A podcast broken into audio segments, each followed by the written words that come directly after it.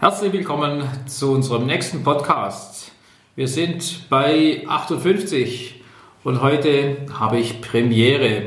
Wir haben uns entschlossen, dass ich mal meine Personalentwicklerin auch zu Wort kommen lasse, die tagtäglich draußen über viele Monate hinweg Arbeit vor Ort macht, bei den Chefs, bei den Führungskräften, bei den Mitarbeitern und macht hier Schwerpunkt Personalentwicklung.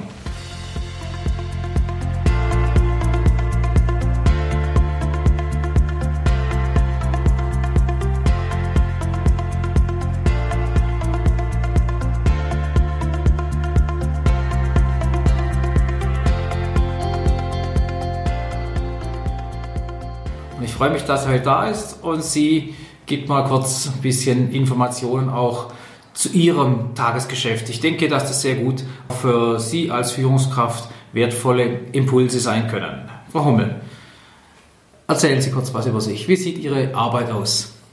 Was machen Sie als Personalentwicklerin bei den Firmen? Ja, die, die Aufgabenstellung oder der Überbegriff Personalentwicklung ähm, kann ja ganz verschiedene Aufgabenstellungen beinhalten. Ähm, meistens ist es einfach mach mal und guck mal und fühl mal. Und dann stoße ich dann meistens schon auf den einen oder anderen Widerstand. Okay, und wenn Sie mal, Sie machen das ja doch schon einige Zeit, mal versuchen deutlich zu machen, welche drei Top-Themen beschäftigen Sie, wenn Sie bei den Firmen sind? Na, Im Anfangsstadium eines solchen Projektes ist natürlich zunächst mal, ähm, muss ich mich reinfinden. Ich muss gucken, wie die Chefs mich laufen lassen, in welcher Form die Vertrauen zu mir haben, weil ich ja meistens den direkten Draht zu den Chefs habe und dorthin auch berichte. Habe dann, wenn ich im, am offenen Herzen der Unternehmen quasi operiere, oft äh, Überzeugungsarbeit zu leisten, ähm, zunächst bei den Führungskräften an sich, die viele Jahre auf ihren Stühlen, ihren Gewohnheiten nachgehen, die vielleicht sogar nie für Führung an sich ausgebildet wurden, zu erfahren, wie kann Führung funktionieren, wie einfach kann das wirklich sein. Hier eine Überzeugungsarbeit zu leisten bei den Führungskräften, dass sie an ihren Mitarbeitern oder mit ihren Mitarbeitern zusammen die Personalentwicklung eigentlich ähm, vorantreiben können, um so einfach erfolgreiche Mitarbeiter zu haben. Das Zweite ist natürlich auch ganz oft, wenn ich dort aufschlage, dass die Führungskräfte sagen, ja, mich führt auch keiner, ich weiß gar nicht, ich bin meiner Rolle nicht bewusst, was erwartet mein Chef überhaupt von mir, ist ganz oft die, die Frage herunter, also wenn man herunterbricht, die Themen, die wir diskutieren. Und bei den Mitarbeitern ist es letztendlich wirklich, dass die überrascht sind, dass da eine Personalentwicklerin kommt, die vom Unternehmen eingesetzt wird. Und unter anderem stelle ich meine persönliche Lieblingsfrage unter vielen ist wirklich, hast du alles, was du brauchst, um deine Arbeit gut zu machen? Da gehen die Augen wirklich mehr als weit auf. Da sind die Mitarbeiter überrascht und sagen, also das hat mich jetzt doch noch niemand gefragt, seit ich hier bin. Okay, vielen Dank.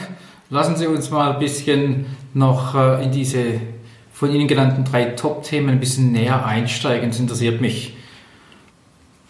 Sie haben als eins der Top-Themen genannt, das erste, wo Sie gesagt haben, langjährige Führungskräfte müssen Sie teilweise überzeugen. Erste Frage wäre dazu, wie überzeugen Sie, wie machen Sie das? Und zum Zweiten, warum müssen Sie die überhaupt überzeugen?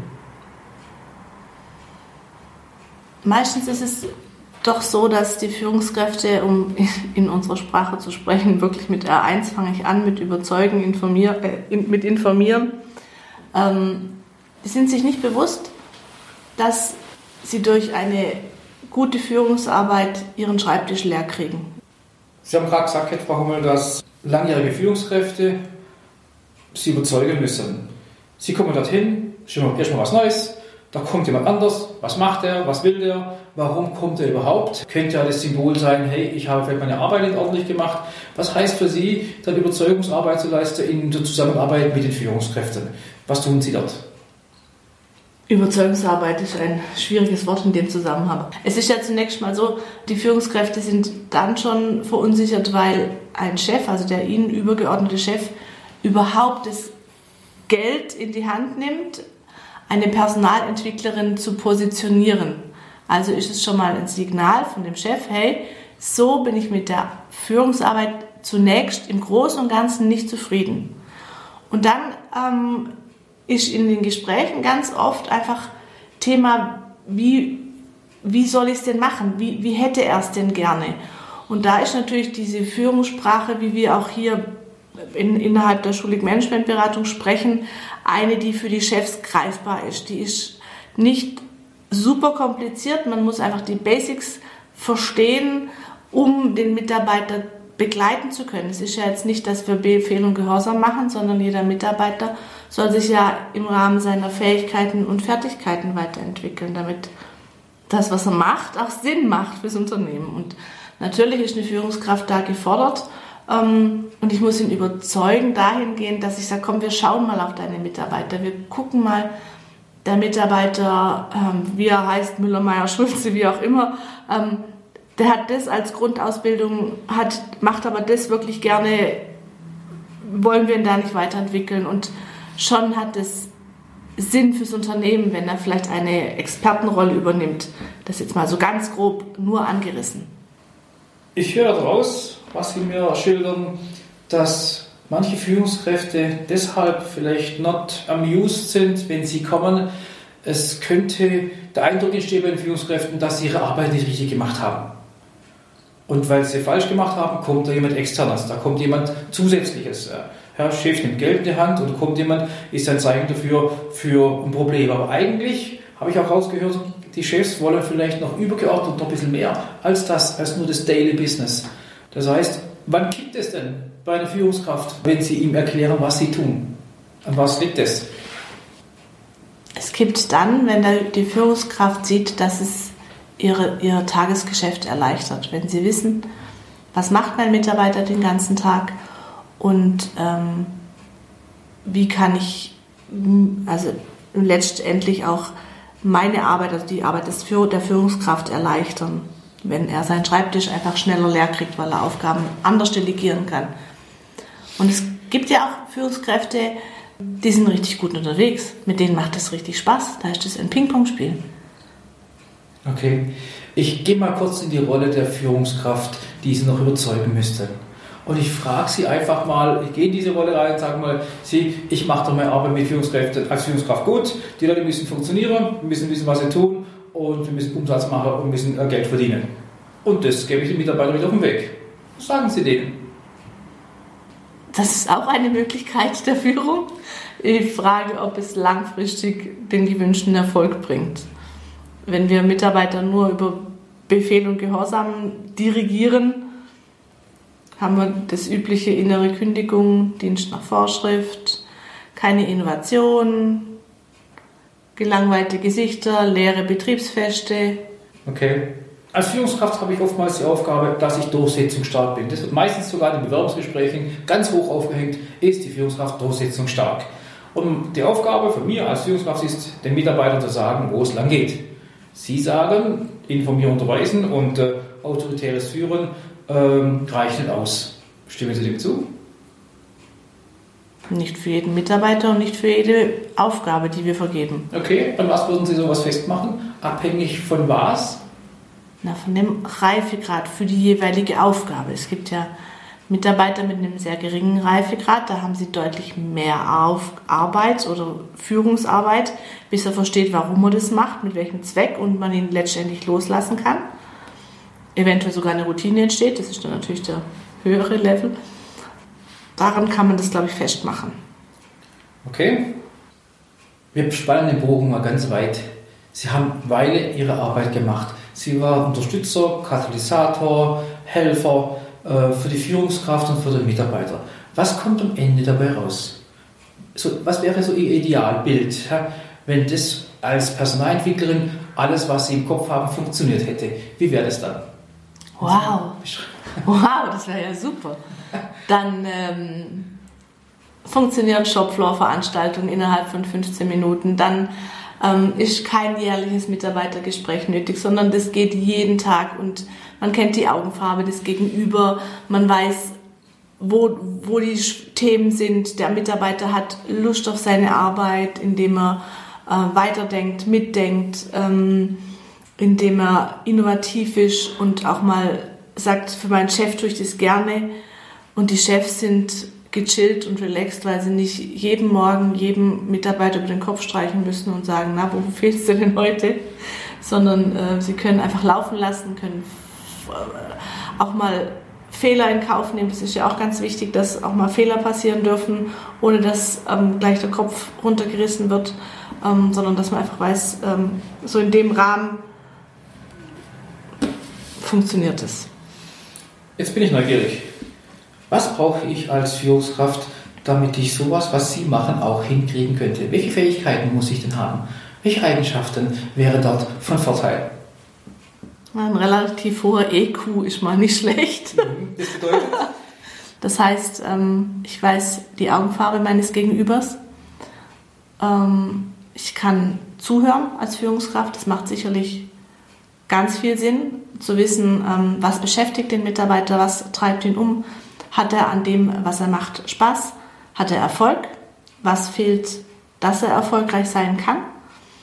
Darf der Mitarbeiter auch mal querspinnen, darf er mal andere Ideen reinbringen, ähm, ihm einfach da eine gewisse Freiheit einräumen, ähm, wie er seine Arbeit erledigt. Also nicht alles nach Formular eingequetscht vorgeben, sondern sagen, mach, wenn der Mitarbeiter das kann, wenn er vom Reifegrad so weit ist, dass er das kann ähm, und die Freiheit spürt, wird er auf jeden Fall ähm, seine Aufgaben erreichen oder seine Ziele erreichen, die sie ihm geben.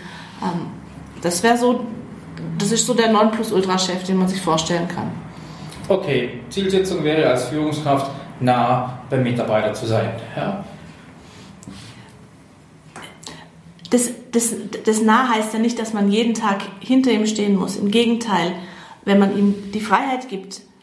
Ich war in einem, in einem meiner Projekte, habe ich meinen Chef im halben Jahr, also den mir zugeordneten Chef, ich glaube einmal im halben Jahr gesehen es ging halt so. Es funktioniert halt so. Und wie oft sehe ich den Herrn Schulig ein Vierteljahr nicht? Das ist halt so. Und es funktioniert trotzdem irgendwie gut. Also es ist nicht so, dass, dass ich mich deswegen alleine gelassen fühle. Im Gegenteil. Also nicht Big Brother is watching you. Gar nicht, gar nicht, gar nicht. Im Gegenteil. Also auch das Spannungsfeld zwischen Vertrauen und Kontrolle, Distanz und Nähe. Genau. Kombination. Genau. Ja. Gut, vielen Dank erstmal für diesen Einblick. Wir gehen in das zweite Top-Thema, was Sie gesagt haben. Da war so der Gedanke, berechtigterweise, Führungskräfte sind in der Bandscheibe. Ja, und manchmal fangen Sie ja selber an, das, was wir als Führungskraft, in dieser Rolle begebe ich mich gerade, geben wir den Mitarbeiter. Ja, aber mein Chef, den ich habe, tut es ja mit mir gar nicht. Ja, und da ist dann die Sorge da, ja, das wäre ja nicht schlecht, wenn es auch mal mit mir machen würde, was ich mit den Mitarbeitern machen sollte. Ja, also das war der zweite Punkt. Ich selber werde ja nicht geführt. Was sagen Sie zu einer Führungskraft? Das ist ein Unterschied, was ich sage und was ich denke. okay, Sie dürfen nicht immer alles sagen. Ich darf ja. nicht immer alles sagen, was ich Mit denke. Auftrag ab, ja. Ähm, ich halte die Führungskräfte zu zwei Themen immer wieder an. Zum einen ist es die Aufgabe einer Führungskraft, den Chef zu entlasten. Natürlich kann man nicht sagen, er muss nicht geführt werden, nur weil er Führungskraft ist, aber Zunächst muss sich die Führungskraft ihrer Rolle bewusst sein. Sie ist nicht mehr Fachkraft, also sie wird nicht mehr gefüttert mit Aufgaben, sondern die, erst, die Führungskraft ist irgendwann, muss sie in der Lage sein, Lösungen zu konzipieren, Lösungen zu zeigen, auch einzufordern. Und ähm, was ich denke, ist, dieses Jammern auf hohem Niveau kann ein Chef irgendwann nicht mehr hören, also ein Geschäftsführer irgendwann nicht mehr hören. Ich habe auch in einem Projekt schon ganz laut mal gesagt, ohne Lösung geht keiner mehr zum Chef. Das haben die irgendwann beherzigt. Und ich glaube, der Chef war nicht unzufrieden darüber. Okay, gut, also auch hier Rollenklarheit. Was heißt es für mich, in der Bandscheibe Chef zu sein und Chef zu haben und sich das klar zu machen und auch dann das Zepter selbst in die Hand nehmen? Und ja, und, und den Chefs klär die Erwartungen. Sag, was du von ihnen erwartest. Mhm. Manchmal ist das, mhm. das, was man als Basic nimmt, das Kleinste, also das allerkleinste Bausteinchen. Eine, erstmal sagen, was erwarte ich denn von dir als, als meine Führungskraft. Manchmal ist das auch nicht ganz klar. Ja, weil abhängig von der Erwartungshaltung des Chefs eine Bewertung vorgenommen wird. Ob berechtigt ja. oder unberechtigt, das wird es gemacht. Und das ist eine einfache Frage, seinem Chef das zu fragen. Möglicherweise auf die Gefahr hin, dass der Chef es auch nicht sagen kann, artikulieren. Und dann sage ich mal wieder, auch glaube ich, sehr wichtig, dann nehme ich meine Legende in die eigene Hände. Und das erwarte ich von der Führungskraft, definitiv. Und das muss er sich trauen und zutrauen. Sonst ja. ähm, muss man die, Fra die Position so ein bisschen nochmal hinterfragen. Jawohl. Okay, cool. Vielen Dank. Wir machen noch Nummer drei von Ihren drei Top-Themen, die Sie uns heute schon in Ihrer Premiere genannt haben. Da ging es dann darum, jetzt gehen wir zu den Mitarbeitern. Ja, Sie dürfen dann auch in Absprache mit der Führungskraft zu den Mitarbeitern gehen, reden mit denen und äh, Sie sagten, die sind dann überrascht, wenn sie kommen. Wie gehen Sie mit den Mitarbeitern um? Was machen Sie mit denen? Einfach mal Hallo rufen und Grüß Gott sagen und Puls fühlen. Was machen Sie denn? Auf jeden Fall Jeans und Turnschuhe. Das ist ganz wichtig. Mhm. Auf Augenhöhe. Gleiches Thema. Ich kenne die Augenfarbe der, meines Gegenübers und ich höre zu. Ich nehme im Prinzip, bin ich der verlängerte Arm dieser Führungskräfte und höre zu und, und hinterfrage und kriege natürlich ganz viele Informationen rund um ähm, den Mitarbeiter an sich noch mit. Wer mit wem kann und wer wessen Handcreme nicht mag und weiß der Schieber alles. Und das macht es eigentlich aus, dass man auch mit den Mitarbeitern, ich sag's mal, in der Montage spricht. Dann lernt man auch ganz viel über die Führungskräfte und über die Chefs und was die Mitarbeiter am Band von ihren eigentlichen Chefs erwarten. Auch was ich ganz toll finde, ganz viel Gutes, was gut läuft, hört man da auch ganz viel. Und wenn ich dann eben neben meinen vielen Fragen, die ich oft stelle, auch frage, hast du alles, was du brauchst, um deine Arbeit gut zu machen, da höre ich wie, wie, wie viele Mitarbeiter es schaffen, auch wenn sie nicht alles haben, materiell, was sie brauchen, um ihre Arbeit gut zu machen, dass sie trotzdem das, ihre Arbeit schaffen. Also auch wenn die sagen, Mensch, mir fehlt vielleicht der neue Laptop oder der neue Bildschirm, die machen ihren Job trotzdem. Und das finde ich schon teilweise echt bewundernswert, wie die sich improvisieren und mhm.